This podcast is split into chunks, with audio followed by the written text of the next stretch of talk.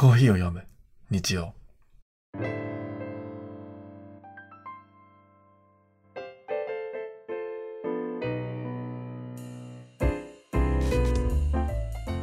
毎週日曜の朝コーヒーにまつわるニュースレターを読みながらコーヒーについてゆるーく語り合うインターネットラジオ。皆さんコーヒーはもう入れ始めましたか？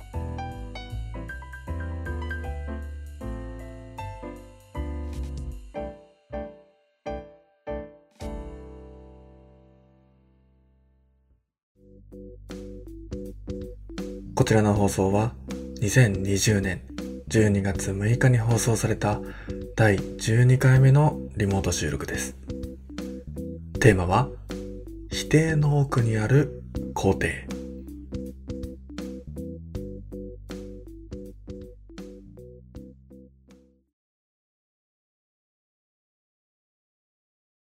えー、というわけで、えー今週もやってまいりましたが、湯沢さん、はい。はい今。週はいかがでしたか？今週は、すごい振りですね。いやもうねえっと僕ね、僕からお話しすると、もはいう目まぐるしくやっぱり環境が変わってるっていう点ですごく、そうですよね。あのーえー楽しいんですけどなんかそう今、えー知らない方のためにご説明すると今僕はオーストラリアに住んでるんですけどもメルボルンから今シドニーに場所を変えておりますまあトランジットという形でシドニーには入ってるんですけども、まあ、日本に帰る前4日間ほどシドニーに滞在しておりますなんですけどもやっぱり忘れ物がないか心配でちょっとうん怖いんですよね。そうですよね。ワクワクとその不安でちょっとなんか気持ち悪いトランジットということは、荷物、あれですか？あの一応ですね飛行機は別で取ってるんですよ。はいはいはいはいはいはい。えーなんて言えばいいのかな。飛行機国内線はジェットスターで取ってでシドニーから JAL で取っているっていう感じなので、まあ、トランジットっていう表現がちょっと違うかもしれないんですけどまあ、えー立ち寄る立ち寄っているっていう感じですね。ということは、もうこのまま日本にそうです。帰ってこのままシドニーから日本に向かうだけですね。ああ、なるほど。そうなんですよはいなので、えーシドニーのコーヒー屋さんも巡ろうかなと思ってますいいですね。はいはいシドニーだと、シングル O が確かシドニーですよね。ああ、そうですかね。た多分そうだと思います。有うんうん名うん。近くにあればいいんですけどね。ああ、そうですね。シングルを。はい。もう完全に僕あれなんですよ。あの、いわゆるシドニーのシティのど真ん中にいるので、はいはいはい。このオペラハウスとかは近いんですよね。ああ、観光地ですね。はい。もう観光地のど真ん中にいるので、なるほど。シングル O なあるんじゃないですかね。ありそうですよね。調べてもちょっと出てこないですけど。うんはい。多分、多分近くにあると思うので、はいはいはい。行ってみようかなって思ってます。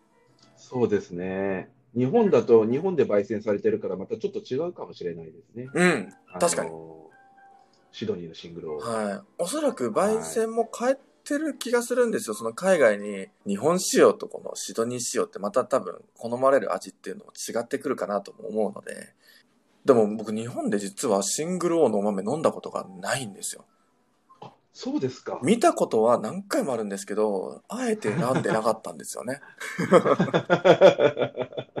そう。っていうので、あの、飲んだことがないので、ちょっと飲んでみたいなっていうところで。で、シドニーで飲んでそうですね。日本で飲んだら何か違いとかが出るのかなとか思ったりしております。はい。うん、っていうちょっと、えーシドニーのお話させていただいたんですけど、もし、あの、シドニーはい行ったことがあるよって方いらっしゃったら、ぜひ、あの、僕にいいお店とか教えていただけたら、時間があるうちにあったら行こうと思っておりますので、ぜひ教えてください。という感じで、あし伊沢さんはシドニー行かれたことありますか？ああ、オーストラリア自体がないので、あそうなんですね。そうなんですよ。あの、ぜひ、シドニー、シドニーじゃなくて、伊沢さんにはメルボルンにぜひ行ってもらいたいです。まずはそうですね。はい。はい。やっぱり、あの、街、当然ですけど、街の形とか全然違いますし、メルボルンの方がやっぱりカフェは断然多いですね。あ、そうなんですね。全然、あの、多いというか、い歩くとすぐ当たるのがメルボルン。ああ、なるほど。はい。シドニーは多分、す目的地を定めないと見つからないっていう感じがします。あ、そんな感じなんですね。はい。そういう違いが、もう1日目で見つかりましたね。ああ、なるほど。はい。まあ、それぐらいメルボルンすごいんですね。すごいですね。え だからなんか友達に聞いたんですよ。シドニーってどこがいいとか、えーうんうん聞いたんですけど、まあまあやっぱりその観光地であるそのオペラハウスとかそういうあの港がすごく綺麗だから行ってみなよとか、自然も綺麗だから行ってみなよっていうのを言われるんですけど、メルうん逆にメルボルンの良さってどこだと思うって言ったらカフェしかないって いやいや、いろいろあるじゃないですか。いやいやあるんです。いろいろあるんですけど、もう、メルボルンはもうカフェの街として知られすぎててもカフェしかないっていうね。いい意味なんだか悪い意味なんだかわかんないんですけど。そうですね。うん。まあ、というわけで、えー僕は今日はシドニーにいるっていう形で、えーシドニーから配信をします。伊沢さん今日は東京ですか、今日は東京です。うん、そうなんですね。ありがとうはい。ございます。では早速、えーウィークエンドブリを読み進めていきましょう。タイトルが、否定の奥にある肯定ということで、またどういうことなんでしょうか、これは。うんえー読んでいきます。個人的にはこの室本さんの、あ、室本さんというか、まあ、チームスタンダードジャパンの最初の枕言葉というか、この、はい TEDのお話もすごく気になるんですけどね。ちょっとコーヒーとは外れてしまうかもしれないんですけども。TEDって伊沢さんよく見ます？たまに見ますね。うん。あの、ユ YouTube とかでアップされてるやつをたまに見ることがありますけれど。そうですよね。僕も本当にたまにというか、あの、YouTube の、あなんだろうな、検索履歴から基づくやつみたいな感じで出てくる時にたまに見たりするんですけど、ええええええ。うん、こでは、その、 TEDの話が出てますね。なんか、えー特に何の意識もすることなく開いたうちが、あこういうことだったのかと、個人的にスッと腑に落ちるものでした。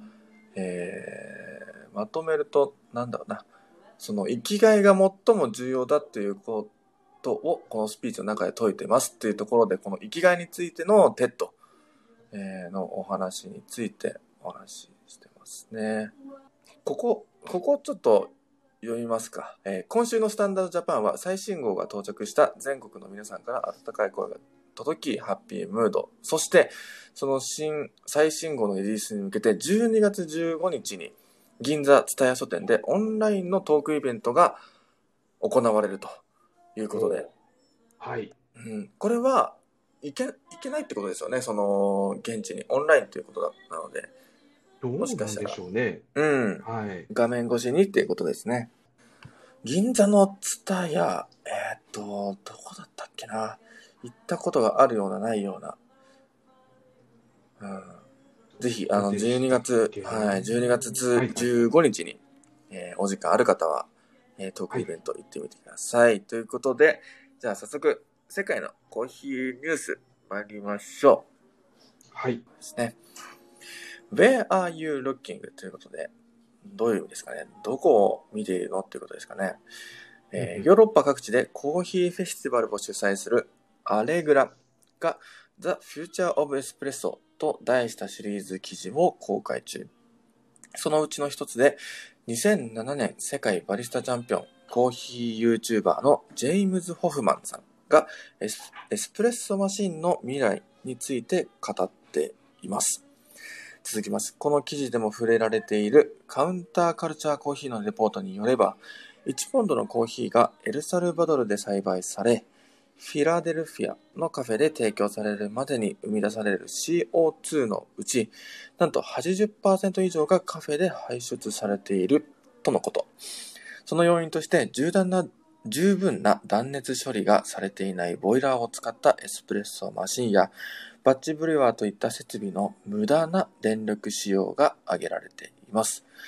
このような無駄は金銭的な影響を及ぼすことから、今求められているのは、それを省くためのテクノロジーの活用だと、ジェームズ・ホフマンさんは言います。また、最新のエスプレッソマシンが客寄せパンダの役割を担っていた時代は過去のものとなり、現在ではマシンを含めたコーヒー体験の一貫したストーリーが求められていると主張するジェームズさん。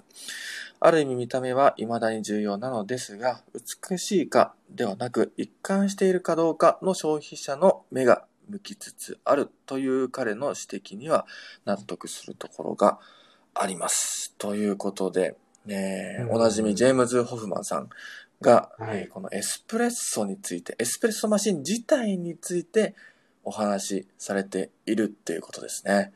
うんなんか、そうですねエ。スプレッソマシンがこんなにも CO2 出すんだみたいなっていうのは、以前の記事でも紹介されてたと思うんですけども、結構僕の中ではいいい衝撃でしたね。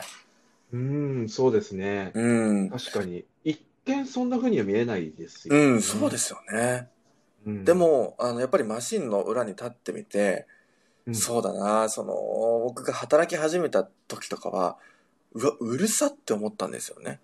ああ、なるほど。音が大きいなとか、よく思ってたんですよ。まあ、それももう慣れてしまったので、もう、なんだろうな、ボタンを押せばこの音が鳴るっていう自分の中で準備があるので、もう正直その体勢はついてるんですけど、あとはもちろんこのコーヒーを引く音とかも大きいんですけどね。ええやっぱりそういったところでかなり電力は使ってるんだなっていうのは感じます。まあ、そうでしょうね。うん、うん。はい。それはわかります。はい。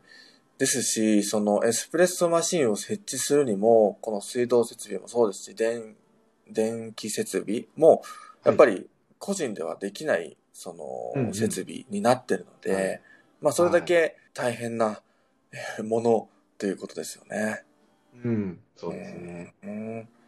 あの、最近、エスプレッソで、ハンドエスプレッソありますね。やりますよね。はいはい。あの、結構、私も一回飲んだことあるんですけど、はい。これ結構普通にエスプレッソなんですよ。うんうんびっく。りしたことですけど。あれですか？あの、伊沢さんはいのおっしゃってるやつは、あの、なんていうのかな？ちょっと長細い円柱、円柱ではないですけど、その、指でパンプするみたいなやつですか？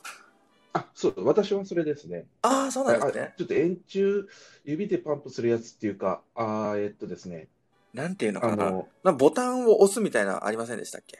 あーえっと、そう、多分一致してるかなと思うんですけど、あの、ハンドエスプレッソいろんな種類大体こう、そうそう、いろんな種類あって、こう、よ、両側からこう、あの、ハンドルを使ってはいはい圧力を加えるものと、なんか一個の、なんていうんですか、こう、バーで。上下に圧力加えるものとか、うんうんあとはちっちゃなやつだと、すごいちっちゃな四角はいはいはい。型のやつで、あの、何度も何度もこう、あの、プッシュをして、うんうんうん。少しずつ圧力を変えるものといろいろあるうん。と思うんですけど、うんうん。私が飲んだのはなんかその小さいやつですね。うーん、そうなんですね。僕も実は持っていて、今持ってきてはないんですけども、家に置いてあるんですけど、この、え何ですか、自転車の空気入れみたいな感じで何回も何回もこの、プッシュプッシュプッシュプッシュやる。あそうですはいはいそうはい。はい。で、圧力を溜めてって、吸気圧ぐらいまで溜めれることができるんですよね。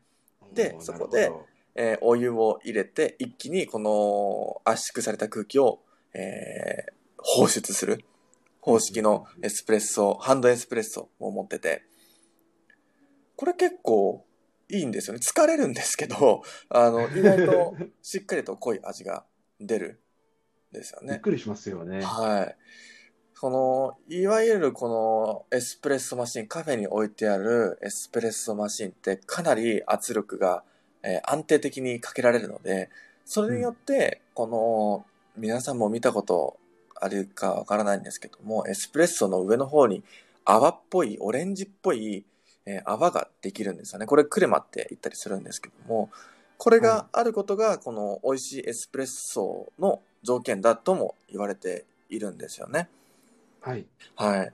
ただこれが、あの、ハンドプレッソとかになるとちょっと出づらいなっていうのは感じました。なるほど、なるほど。はい。これやっぱり、圧力というか安定しないのかなとも思ったりしますね。でも味はすごく十分。感じるので、そうですね。うん、多分、ラテアートもかけると思うんですよ、あれで。あ、かけると思いますね。はい。意外と、意外とだから、ハンドプレッソ、そんな高くはない、ないはずです。1万円ぐらいで多分買えるんじゃないかなって思うんですけども。あお手軽なやつだとそうですね。うんあの、はい。結構最近人気なのがフェアエスプレッソかなっていうあー聞いたことないです。えっと、まあ4万円弱ぐらいだったんおー結構しますね本当に本格的に、うーん。はい、エスプレッソ入れられるみたいで。へでも、この、あれですよね。あの、そんだけ、こう、人間がやるとそれだけ力を加えるんですけど、ーはい。電気で使うとボタン一つなんで、まあ、それなりにやっぱり電力は使ってるんだそうですね。はい、思いますよね。だから、改めて、この自分でこの手でプッシュするエスハンドエスプレッソを使った上で、このエスプレッソマシンのこの威力を改めてこの感じるというか、あ、うんすごい圧力かかってんだなっていうのは感じますね。なるほど。そうですよね。う。うんですし、一回ちょっと危なかったんですけど、僕がまだこのエスプレッソマシンの扱いに慣れてなかった時に、はい。あの、エスプレッソマシンって、いわゆるこの、なんて説明すればいいのかな、このコーヒーを詰めたメッシュがあるんですけど、メッシュの部分をこのマシンにはめ込んで、はめ込んだ部分からコーヒーが抽出されるっていう感じなんですけど、このはめ込みがうまくいってなくて、ちょっと傾いてたんですよ。お、で、その状態で僕エスプレッソを、あの、ボタンを押しちゃって、これあ。一瞬バーンってなって、やりますね。はい。これちょっと危ないなって思ったんですけ危ど、ないですね。うん、大きな事故につながりかねないことだったんですけど、まあ近くに人はいなかったので、まあ、すぐ、えー応急処置というか、あのすぐそこら辺を拭いて、はい。あ大事には至らなかったんですけど、まあそれだけ急激な圧力がバッてかかっているんで、いるっていうのを知れたので、まあよくはないんですけどね。そうですね。けいやーでも、下手したら怪我しちゃいますもんね。うん、そうですね。やけどしちゃったりとか、はい。そうです。えーかなりエスプレッソは危険なんですけども、まあ、カフェにはね、なくてはならないものですからね。え、え、え、うんそうですよね。やっぱ皆さん美味しいカフェラテ飲みたいですもんね。うん、うん。うん。でも、この記事でも書いてあると思うんですけども、このボイ、十分な断熱処理がされていないボイラーを使ったエスプレッソマシンっていうのがあるんですね。要するに、まあ、つ作られたんですね、多分。うん。もしかしたらその結構安価なエスプレッソマシンがそういう傾向にあるのかもしれないですよね。そうですね。うん。おそらくこの大手のエスプレッソマシン会社、そのラマうんマルツォッコとかは大丈夫だとは思うんですけども、そうですよね。うん。一番、その、例えば今出したそのラマルツォッコのはい一番小さいやつでも100万近くしますからね。えーそうですうね。ん。もう、はい。お家に置きたいなっていうレベルじゃない。それはそうですね、確か本に。当にもう、そんな100万なんて家具にかけてらんないって感じですよね。あると、おーって思いますからね。うん。確かそれは、あの、特別な水道設備とかはいらないはずなんですけど、でそうもです、、タンクですね。うん、うん、そうですよね。はい。でも、100万かって感じですよね。なので、もし手軽に、まあ、その味をそこまでこだわりがないよっていう人がいたら、ハンドプレスが一番手軽で電力もかからず、エコで、えーエスプレッソを楽しめるんじゃないかなって僕は思っております。はいうん。そうですね。か、まあ、お店でエスプレッソ普通に頼めばいいですね。その通りです。うん。うんはい日本、日本ではあんましいないとは思うんですけどね。エスプレッソだけっていう人は。うんうんうん。あ、いや、でも結構え、います？いますかね？ってか、私がそうなんですけど。さすがですちょっと私を例にた取っちゃいけないですかね、もしかして。いやいやいやいや、もうさすがですもん。ちなみに、伊沢さん、エスプレッソに砂糖は入れます？あ、えっとですね。あの、お店によりますね。あ、そうなんですね。はい。朝入りのコーヒー豆使ってらっしゃるお店は、砂糖はあまり入れないでうんうんうん。うですね深入りの豆使ってらっしゃるところは、あの、イタリアンレストランとか、イうん。タリアンバールの、えっと、やっぱりエスプレッソは砂糖をうんたっぷり入れたくなりますね。そうですよね。はい。僕のカフェでも、まあエスプレッソ、まあまあ出るんですけども、はい。やっぱり皆さん砂糖は必ず入れてますね。ああ、えイタリア系の、そうですね。イタリア系なのでやっぱりコーヒー自体は、どちらかというと、このフルボディというか、苦味がかなりうん。強い方だと思うんですよね。フルーティーっていうよりかは。うん。でもそこに砂糖を入れて飲むと結構やっぱり美味しいんですよね。グイッといけるというか。そうですね。本場でもちょっと楽し、やってみたいなとは思いますけどね、イタリアで。はい。うん。イタリア美味しかったです、コーヒー。あ、そっか。伊沢さん行かれたんでしたっけ？ことがあるんで、あ、いいな。はい。いいな。普通にそこら辺のあのサービスエリアみたいなところで、はい。おじさんたちがみんな立って、まあその、イタリア人のバスのドライバーさんが一緒だったんですけど、そのバスのドライバーさんとコーヒーを飲むみたいな。ええー。わ、いいですね。かっこいいですね。みんな飲んでるんだなと思いましたね。うんうんエスプレッソ。うん。かっこいいな。すごいですよ。うん。はい。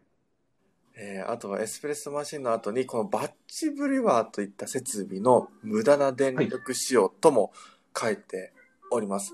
バッチブリューって、日本だとあんまし見ないというか、どちらかというと、この日本だとフィルター、ドリップが主流なので、バッチブリューってあんまし見ないと思うんですけど、バッチブリューっていわゆるこの機械で大量に作られたハンド、あドリップコーヒーみたいな感じなんですよね、このバッチブリューは。そうですね。うん。あマクドナルドとかスターバックスとかあは基本的にバッチブリー、ュそっかそーっか、そうですね。ですね。なので、まあ、小さなお店に行けば、ハンドドリップ、そのバリスタが、えー手で、手でというか、この、いっぱいいっぱい手でに作っているものが、まあ、ドリップ。対して、バッチブリュワーっていうのは、まあ、機械で一気に大量に作るっていうのがバッチブリュワーなんですけども、まあ、これも、設備の無駄な電力使用っていうことが挙げられてるんですけど、これどういうことなんですかね？もしかしたら。常に温めてるからですかね。ああ、なるほど。もしかしたら。うんうん。確かはい。に、ある程度用意しといしておいて、もし飲まれなかった場合、ずっと温めておいたら、電力、電力無駄ですよね。そう考えると。はい。そういうことかもしれないですね。そっか。あのそうですね日本はいメルボルンでもよく、このバッチブリューっていうのはよく見るんですけども、はい。どちらかというとやっぱりフィルターよりはバッチブリューの方が多いような気がします。そうなんですね。はい。フィルターはもう本当に、もうコーヒーにものすごくこだわってるお店。有名なところは、えーフィルター手で入れてるんですけども、そうではないけど、コーヒーにももちろんこだわってるよっていうところ、この中間あたりっていうのは、すごくバッチブリュワーを使ってる印象がありますね。そうなんですね。うん。はい。やっぱり、オージーは面倒くさがり屋なのかな？わかんないですけど。でも、世界的にそんな気がしますね。ああ、うん。そうですよね。はい。日本がなんか特殊っぽくて、こう、普通の街のコーヒー屋さんでも、ね、ハンドドリップでこう、コうん出してっていうのは、なかなかないんじゃないかなと思いますね。だから、日本ってすごい面白い文化だと思いますね。ええええそうですよね。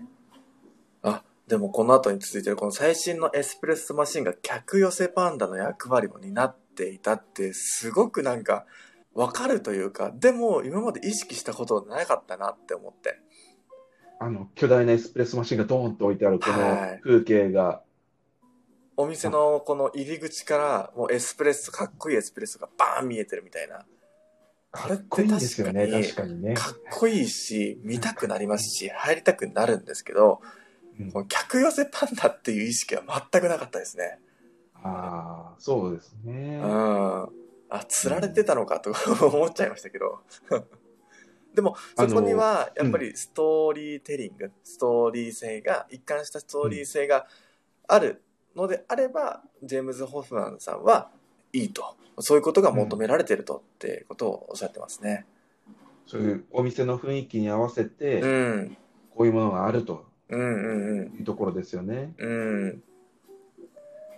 まあ、やっぱりでも、このエスプレッソマシンってなかなか、えー高価なものですし、見た目もね、はいすごく、えー見慣れないものなので、なんだろうな、惹かれちゃいますよね。見ただけで。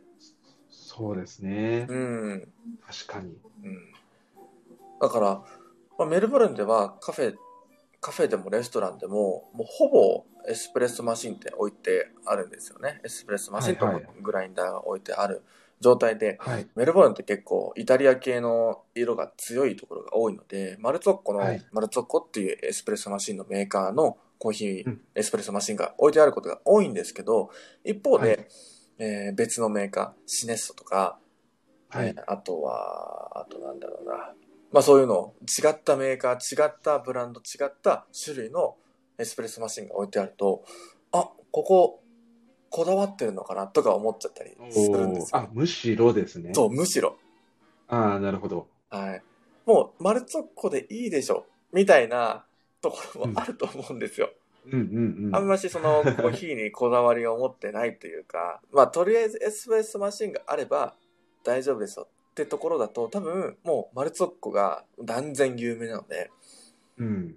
メルボルンではそそんな気がしますね。一方でやっぱり違ったエスプレッソマシン使ってると、おっていうのはたまに感じますね。ああ、そうなんですね。うん。日本だと、こう、丸底が置いてあると、おお、すごいってなるんですけど、そっか。そう、です。ね。あですね。このエスプレッソマシン、かなり、えー CO2 を排出するよっていう、えー記事でしたね。あ、はいそういう意味でで Where are you looking? っていうこの記事のタイトルに書かれてますけど、お店のどこを見てるっていうところですよね。そうそうね。なるほどエスプレッソマシンのこの見た目だけを見てたらダメだよっていうメッセージかもしれないですね。そうですね。ああ、なるほど。ああ、わかりました。それでは、じゃあ次の記事、えー、いこうと思います。はい。えーつながれる文化。紡がれるかな？紡がれる文化。はいコロナ以前の2018年には、イギリスで年4%の店舗数増加が見られるなど、多くの人に愛される独立系コーヒーショップ。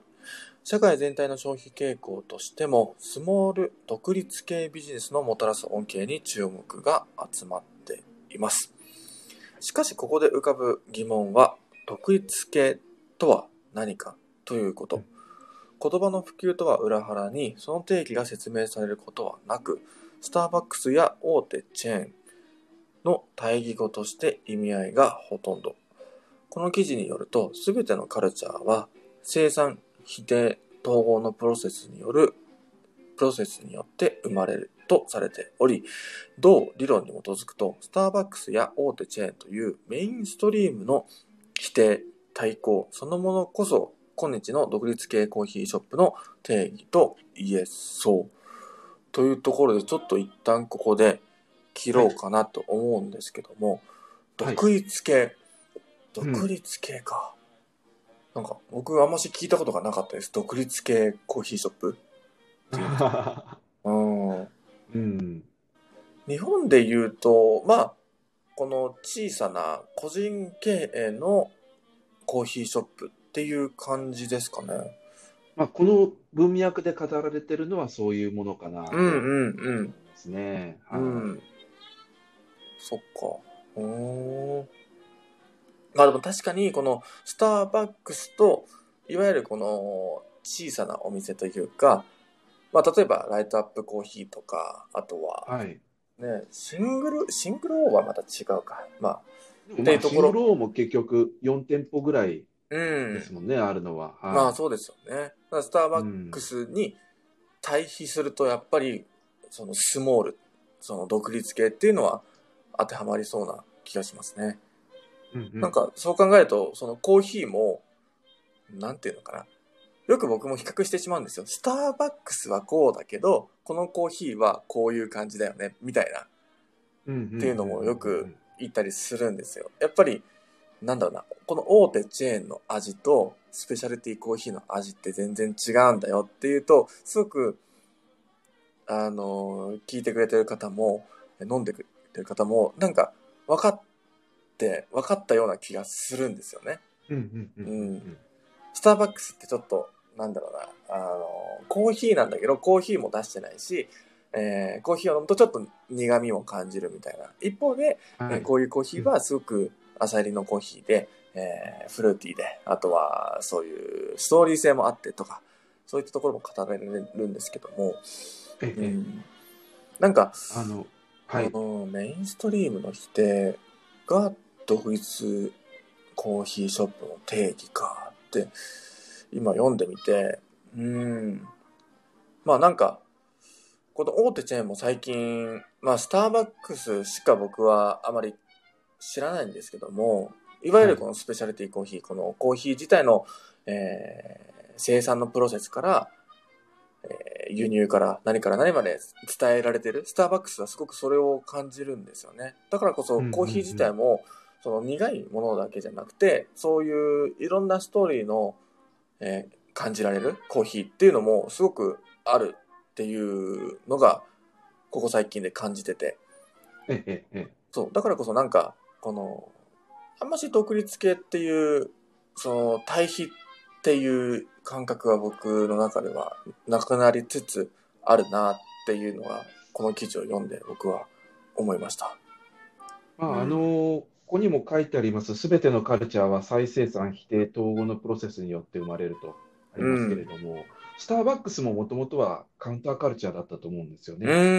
その目で言うと。うん。まあ、アメリカで言えばこう大量生産で、家庭で飲まれるコーヒーっていうところから、あの、えっと、イタリアのコーヒー文化取り入れてっていうことをされましたよね。うんうんうん。日本で言えば、日本はもともとこう、あのー昔、こう脱サラでコーヒーショップをこう個人経営されてた人があって、そこにスターバックスが入ってきて、うあのこう、まあ、マクドナルドとスターバックスが入ってきて、うんうんこう確一的にいあのい一般、いろんな人に向けてあ美味しいコーヒーを提供するっていうカルチャーが入ってきて、で広まった結果、メインカルチャーになったから、またそれに対するカウンターカルチャーがやってなるほど。繰り返しですよね。繰り返しですね、そう考えると。うんうんうんうん。そうですね。ほはい。まあ、これを、これでどんどんどんどんこう発展していくっていうか、文化がこう、うんうん発展。していく。もしくは、こう、一周回って見直されるみたいな、うん。そういうことが、まあ、あるのかなと。で、そうですね。そうですね。で、今回で、今日、今で言うと、こう、逆に独立系っていうものがカウンターカルチャーになるっていう。はい。はい。ってことですよね。そういうことまあ、もう、そうですね。いろんな業界みんな多分、まあ、こういう感じに文化がどんどん、こう、繰り返されてるんだろうなと思いますけれども。うんうん。うん。なんかそう考えるとすごく、まあもちろんこのコーヒーの業界に身を置いてるからこそっていうのもあるかもしれないですけど、すごく流れが、なんか、わかるような気がして。うんうんうんうん。まあ、いわゆるこの、ね、セカンドウェーブ、サードウェーブっていう言葉が、えー広まっているってこともあると思うんですけども、まあ、いわゆるこはいのスターバックスがセカンドウェーブとか、なんか、えーこの、うんここで言われてるこの独立系コーヒーショップがサードウェーブとか言われてたりはいす。ると思うんですけども、すごくうん流れがなんか見えやすいなって、コーヒーの流れがすごく見えやすいなって僕はうん。感じますね。なるほど、なるほど。だからこそ次のコーヒー、次のコーヒーっていうことを予想することもなんか、うん、どうなのかなと思うんですけど、予想するというか、それを狙うことも多分違うとは思うんですけど、いずれ多分自然に発生するとは思うんですけど、でもはい。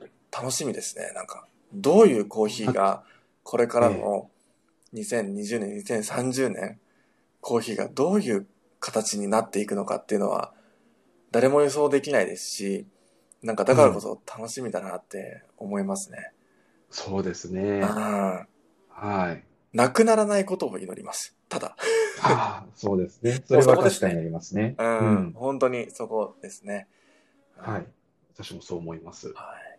記事の、えーもう少し記事が続きますね。えースタンダードジャパン最新号の記事、焙煎が生み出す色、色、カラーですね。で、触れられているように、近年の朝入りコーヒー文化が深入りの否定という文脈で普及していることは明らかです。独立系をはじめとする既存文化の否定、かっこ対抗は、新たな文化を生み出すプロセスである一方、私たちが知識のアップデートを怠り、歴史を反永久的に否定してしまうと、否定に潜む偏見と新たな発展の可能性を見落とすこととなるのです。ここに単なる否定を超えた対抗意識と歴史的文脈の理解の必要性を感じます。これまで培われてきた歴史への深い理解と絶え間ない知識のアップデートによって、敬意を持って社会と向き合う、そんな姿勢こそが新たなコーヒーカルチャーを紡いでいく私たち一人一人に問われているのかもしれません。ということで、はいまあまさにこのはい近年の朝入りコーヒー文化が深入りの否定っていうのは、うん。ものすごく納得というか、うん。おそらく僕も無意識にはい。そういう言葉を発してたと思います。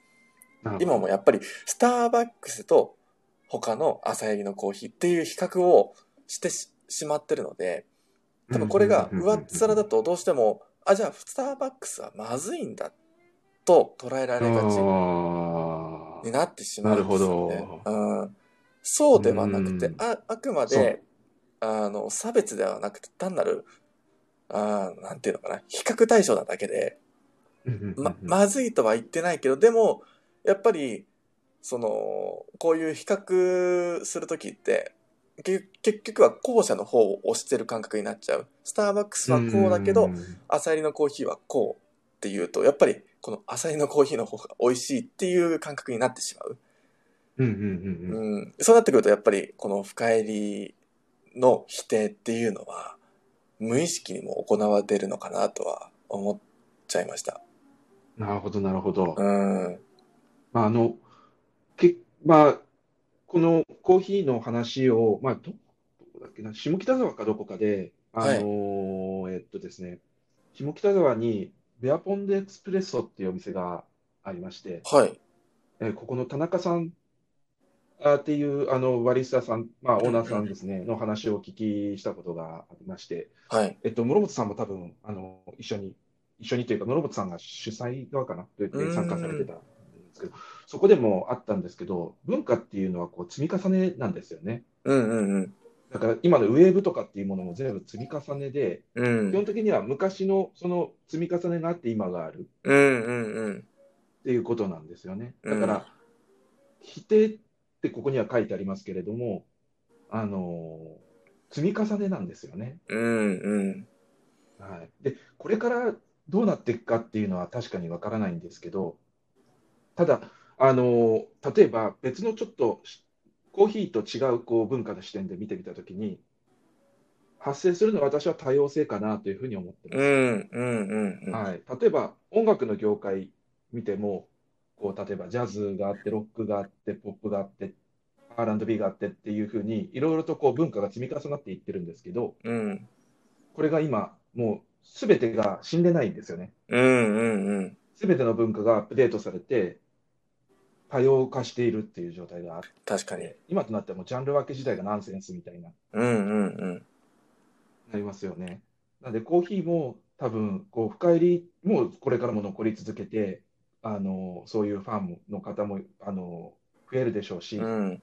朝入りも、あの、ファンの方つくでしょうし、エスプレッソもいいでしょうし、あの、スターバックスみたいな、えっと、万人にこう、皆さんに美味しいコーヒーを提供するような大手の企業さんもあるでしょうし、うん。またなんか違うものが出てくるかもしれないでしょうし、うんうんっていううん。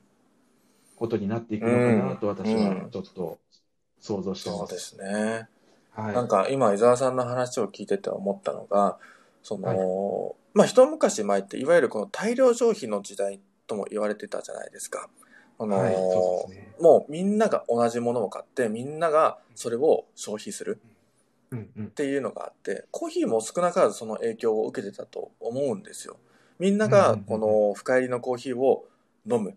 で、そこにはおそらく朝入りのコーヒーはなかったと思うんですよね。そこに新しくその朝入りのコーヒーとか、そういうフルーティーなコーヒーが入って今来つつあるっていうところだと思うんですよね。特に日本だと、えー、この深入りの文化っていうのはとても根強いので、で、そこで入ってきて、で、少し少しずつ浸透していく中で、そこのいわゆるこの多様性が生まれてくると思うんですよね。そうなってくると、おそらく深入りの人のボなんていうのかな、飲む母数っていうのは減ってくると思うんですよ。一方で、朝入りの人も増えてくる。でも、うん、その昔みたいに朝入りを大量に消費するかって言われたら多分そうはならないような気がするんですよね。うん、そうですね。ってなってくると、で、また新しい深入りでも朝入りでもない、また別のジャンルのコーヒーのものが増えてくる。どんどんどんどんそれがいろんなものが増えてくるってなると、すごくこの、ビッグビジネスというか、スモールビジネスっていうのがこれからどんどんどんどん多く増えてくるんだろうな。それで、その大きなお金を稼ぐんではなくて、そこで一つ一つ、いろんな人がそこにお金を落としてくれる。っていう、これからの、なんだろうな、ビジネスの形っていうのがコーヒーにも現れてくるんだろうなっていうのは聞いてて思いました。そうですよね。うん。はい。だから、このスタンド FM も、なんかその一つなのかなとも思ったりするんですよ。やっぱり、なんだろうな。いろんな人がもう配信をしてるじゃないですか。はい。それが有名人もいますし、有名人ではない僕らの、僕みたいな、もう単なる一般人の人でも配信ができる。でも、そこに聞いてくれてる人が何十人もいるっていうのって、なかなかなかったと思うんですよ。それっていわゆる多様性の一つだと思うんですよね。いろんな人がいろんなことをする。で、そこに、えー、小さくてもビジネスが、ビジネスが発達する。それって昔ではあんまし見られなかったと思うんですよね。はい。そうですね。うん。っていうところがすごく、これからのこのスモールビジネスっていう点で、コーヒーにおいても、コーヒーじゃないジャンルにおいても、まさにこの伊沢さんがおっしゃったその音楽においても、もう出来上がってるようになっていくんだろうなって思いました。そうですね。うん、結構ワクワクしますね。うん。だから、本当に自分の好きなものを好きになれる時代になるんだなって思いました。ああ、そうですね。うん。うん。みんなが好きだから私も好きじゃなくて、自分が好きだから自分はこれを選ぶっていう時代。そうですね。うん。うん。っていうのが、コーヒーにもね、どんどんどんどん増えていくと思いますので。はい。だからこそなんかいろんなコーヒー飲んで自分の好きなコーヒーを見つけたいなって思います。そうですね。本当にそうだと思いますね。うん、はい。うん。もう本当に、あの、なんだろうな。飲んでも飲んでも飲みきれないほどもうコーヒーも種類がたくさん出てるので。はい。うん、新しいフレーバーもどんどんいや、本当に。出てきてますからね。そうなんですよ。うん。うん、っていうところで、この、紡がれる文化。ああ、でも、伊沢さんがおっしゃってたこの文化って積み重ねっていう言葉は、ああ、なるほどなって思いました。そうですね。私も、その、田中さんのお話を聞いて、はい。そういうことを、こう、改めて、こう、思ったっていう。うん、はい。うん。な、多分この、えー、ウィークエンドブリューのタイトル、否定の奥にある工程って、そう、この言葉を指してるんだなって思いますね。ああ、なるほど。そこにつながりますね。なるほど。はい。ここが一番のメインだなっていうのは思いますね。なるほど、なるほど。はい。ああ。もうこの記事自体もすごく感動するんですけど、なんか、やっぱり、あの、編集ってすごい、編集というか、この、文字を書くってすごいなって思いました。すごいですよね。いや、本当にそう思いますよね。なんかすごい。やこれ本当に字を書くってみんなできるじゃないですか。はい。だけど、この文章を書こうと思って、やっぱりそれはそれなりにあれですよね。やっぱり書けない考えないと難しいですし、スキルがないと難しいですし、うん、このすごいですよね。なんていうんですか、伏線じゃないですけど、あこういうこと、うんうんうん、さっき言ってたことってこういうことかってこの文章でも現れるってすごいですね。すごいですよね、本当に。面白い。えーえー、紡がれる文化、えー、この記事を読ませていただきました。その他の気になるニュースいこうと思います。はい SCA と非営利財団 SCF はコーヒーデザイン企業セイバーブランズと提供し、パッケージがおうちコーヒー体験に与える影響について2年にわたる共同研究を行うと発表。なるほど。SCA というのはスペシャルコーヒーアソシエーションかな？そうですね。はい。まあ、いわゆるコーヒーの団体が、コーヒーのデザイン企業と提供し、何をやるんですかね？まあ、あの、研究って書いてありますけれど、うん。ちょっとすいません。私も字面でこう理解しちゃうといけないかもしれないうん。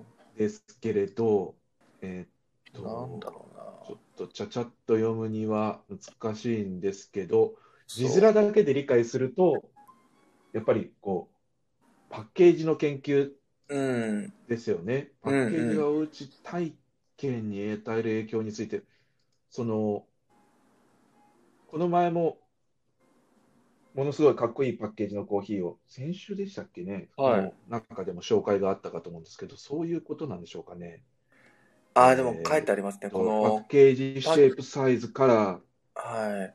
このパッケージと、多分主にマーケティングの分野になってくると思うんですけど、このパッケージが、この消費者、購入した人の、えー購入決定にどう影響するか。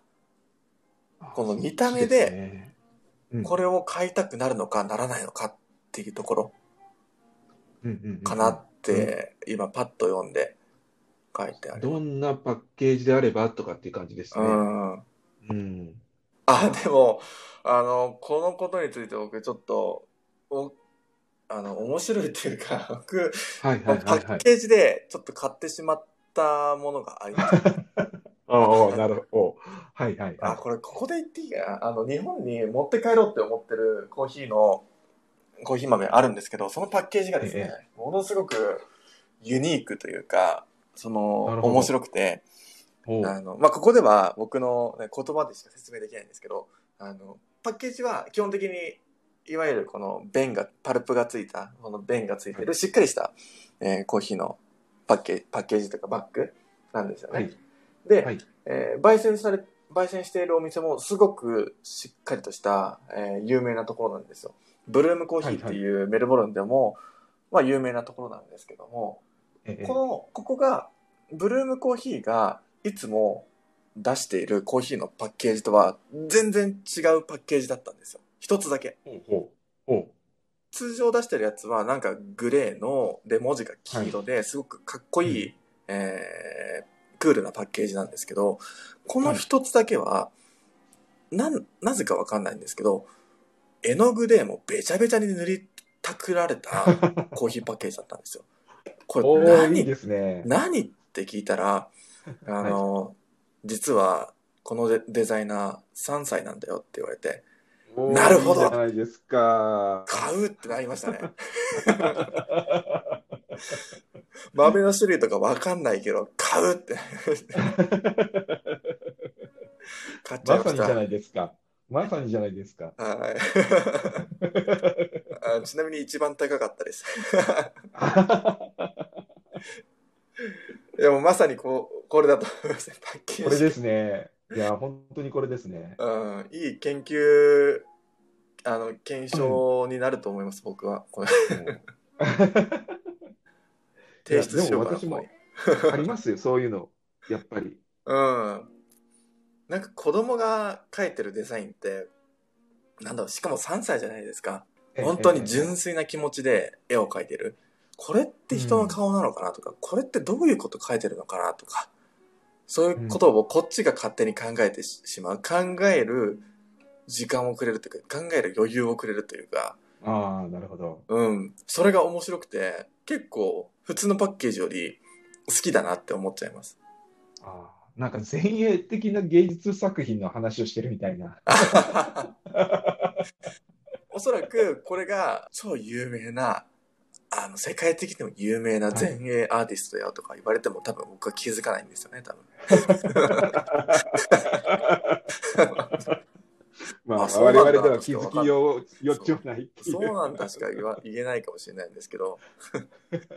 でもこれが、なんか3歳か、3歳のローラちゃんが書いたって言われて、好きだなって思っちゃいました。でもそれをコーヒーのパッケージにしようっていうセンスがそうですよね。なんかその考えいいですよね。ええ本当にすごいですよね。どういう味がするのかがすごく楽しみです。それ、今の、今のナグさんの発言が面白いですよね。これでどんな味がするんだろうっていう。うん。ね、こう、やっぱそのパッケージとか、まあ、ショップカードでもありますけど、そのこう味とかをこう表現するようなものが何かあったりするあるじゃあないですか。ーそうですね。メッセージ性というか。例えばこれは黄色い色が似合うのかな、このコーヒーにはとかって考えますよね。うんうんうん。うん。だから今のナグさんのそのパッケージのコーヒーは何の味がするんだろう、どんな味がするんだろうってちょっと期待が膨らみますよね。うん。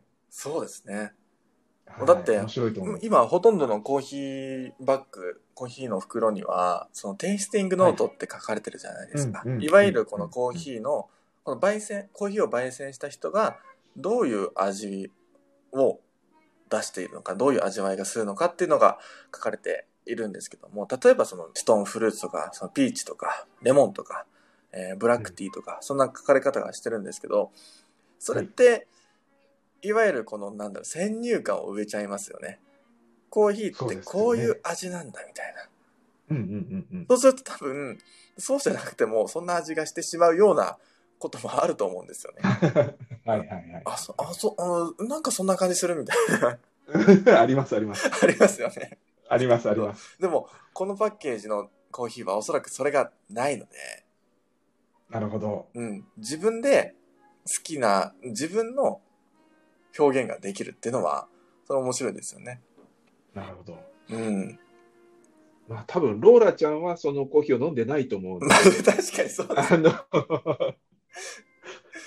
ローラちゃんが描いた絵から大人が想像してっていう、あの、それはもうまさにその通りですね。飲んでいるはずがないっていう。飲んで絵を描いてたら、それもう天才ですよ、おそらく。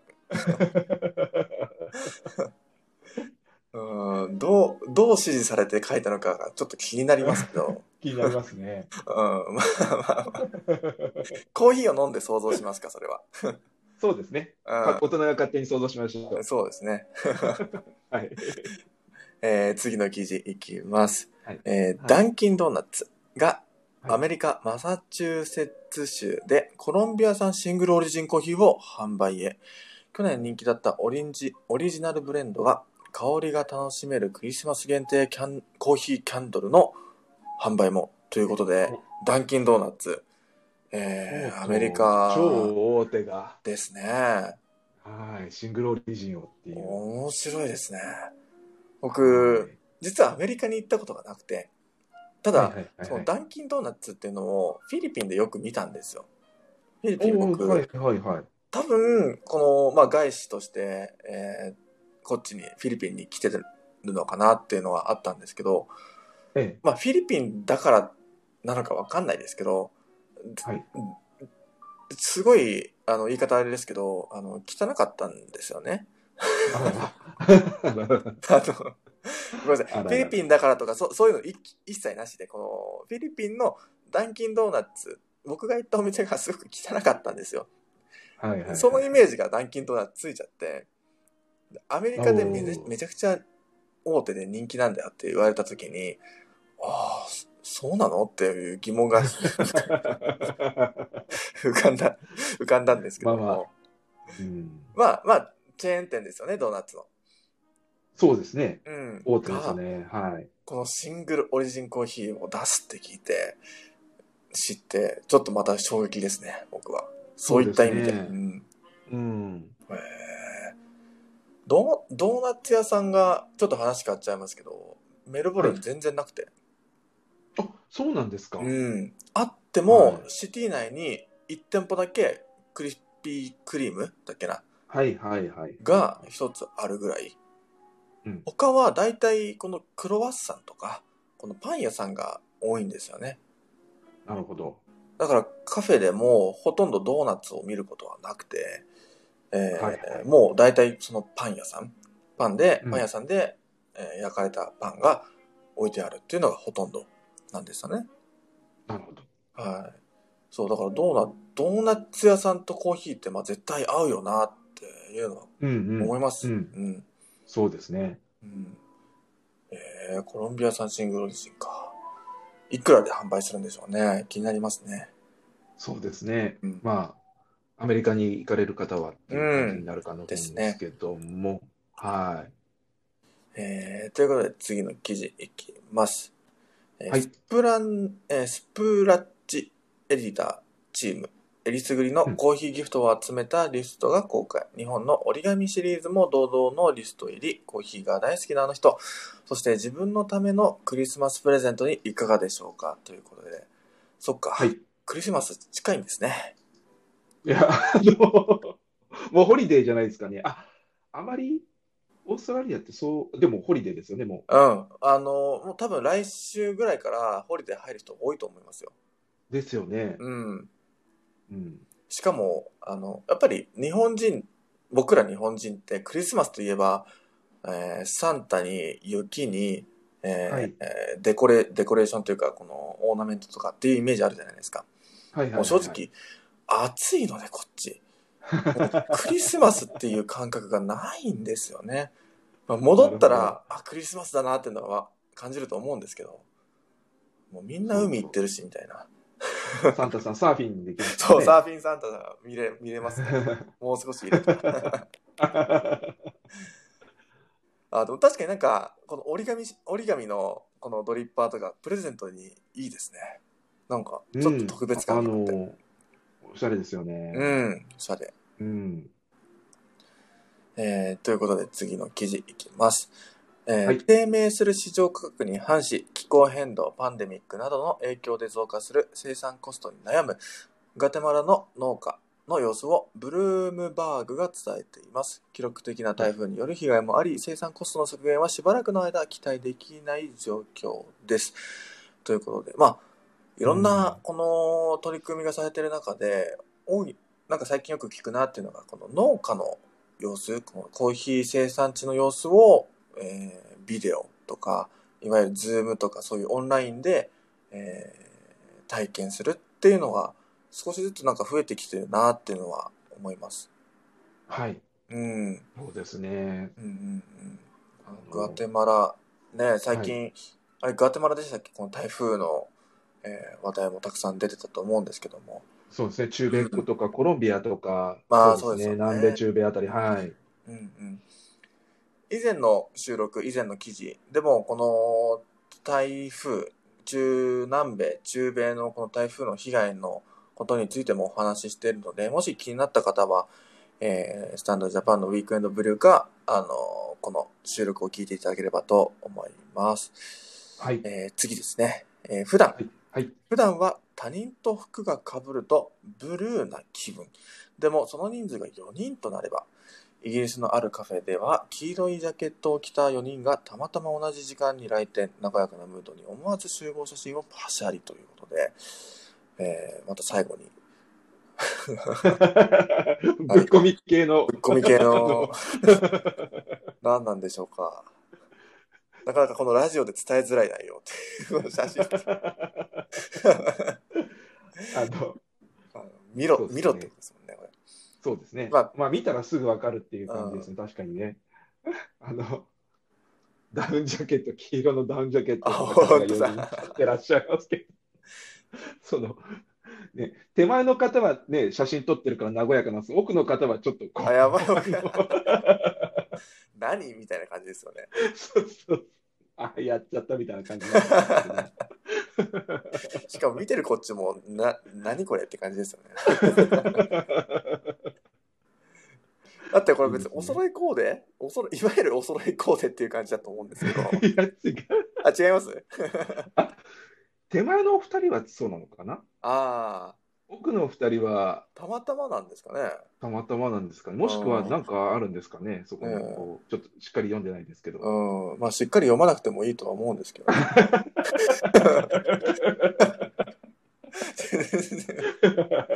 あの、とにかく、よ、4人のえー女性の方が、えー服を、黄色いダウンジャケットを着てるっていうだけの写真です。うん。そうです。たまたまその、まあコーヒー屋さんで長い時間いないですからね。えそうですねたまた。まその4人がね、突然こう、来るとびっくりっていう。はい。もう、ただ、ただそれだけの。の写真ですので、皆さんも特に気になさらず。まあ、まあ、まあ、これたまたまだったらめちゃくちゃ恥ずかしいですけどね。あ、でも4人揃えば大丈夫って話か。恥ずかしいですよね。うん。うん。多分、そう、そうだと思います。はい。しかも黄色、黄色なんてなんかちょっと、ね、えー他人と被らないんじゃないかっていう。特殊な色ですからね。うん、っていう中で被るっていうね、感じ、えー、なんですけども、はいえー今日の記事は、えーこれまでですね。最後に、えーはい What We Are Drinking と、あとは、えー、Brewing With ということで、コーヒー豆の紹介と、えーバリスタの方の紹介をさせていただきます。えーグラック What We Are Drinking、ね、今週のコーヒーは、グラックコーヒースポット。熊本にあるコーヒー屋さんですね。熊本城のふもとにある上東町かな？白い上東町かな？にて2017年にオープン。グラックは幸せをう意味する言葉です。へえ。初めて聞きました。熊本に。お住まいの方はぜひ、熊本城のふもとってなまたなんか変わったところにありますね。そうですね。うんうん。うんそう、あのー皆さん、この、スタンダードジャパンのこのニュースレターに登録されている方は、えー毎し毎週か、毎週この紹介しているコーヒー豆を抽選で2名の方にプレゼントされるということで、こうのんグラックコーヒーもその、えー一つだと思うんですけども、皆さんもぜひ、はいえースタンドジャパンのニュースレター登録してみてください。もしかしたら当たるかもしれませんので。そうですね。インスタで結構当たったよとかね。そうそうそう見ますね。うん。はい。えー、当たらないかな 僕がこの場で言うの場合は、この場で言うのダメですか、ラグさんの場合は日本にまず帰ってこないと。あ、そうだ、そうだ。遅れないっていう。そうですね。日本帰ったら、えー、祈祈りますね。チャンスが、はい、チチャンスがあるということで。はい。はい、こ今週のこのコスタリカのラ・カンデリージャっていう、だカンデリージャだと思うんですけどはいはい、カンデリージャー、はい。これは結構有名なとこの,、うーん、うん、あのうん。産地のコーヒー、美味しいってよく聞きますね。ああ、そうなんですね。はいへえ。そう、僕があんましこの九州のコーヒー屋さん全然巡る、巡ったことがなくて。ううんうんん、行ってみたいですね。私も九州はあんまりないですね。うん行ってみたいですね。行ってみたいですね。えーということで次が、ブルーウィングウィズ、あの人のコーヒーレシピということで、バリスタが紹介されております。石井さんですね、北九州市小倉北区にあるコーヒーバー J、コーヒーバー J のバリスタバーテンダー。あ、2019年 Japan Coffee in Good Spirits ファイナリスト。えーカタカナにするとすごく不自然ですが、えっと、これ、いわゆるこのコーヒーのカクテルの大会ですよね、確か。そうです、そうです。うんうんうん。えー、すごいな。飲んでみたいな。ああ、いいですね。週2回、週に3回サウナに、サウナに通い、テントサウナを購入して、プライベートサウナも建設中ということで。いいな。こう関係性はよくわからない関係性はよくわからない。ちょっとこの個人情報を漏らしていくっていう感じです。えー、という感じで記事は全てですね。伊沢さん何か気になるところありましたか、その伝え漏れてるとか大丈夫そうですか？あ、そうですね。今週は大丈夫そうですね。大丈夫そうですかね？はい。うん了まあ解です。一つ言うならば、はい。あのーインスピレーションっていうところに、はいはいはい。えっと、カラーズっていう YouTube チャンネルが紹介されてて、ああ、はいはい。これが、あのースタンダードジャパン14号、色にまつわる記事が結構今回多いですけど、うんうんうん。それをこう読み、読むのに、この YouTube チャンネルを、カラーズっていう YouTube チャンネルを、こう、あのー聞きながら見るのはいいんでしょうかって、いいんじゃないでしょうか、紹うん確かに介がされてます。うんうん。はい、私、結構音楽も好きなので、はい。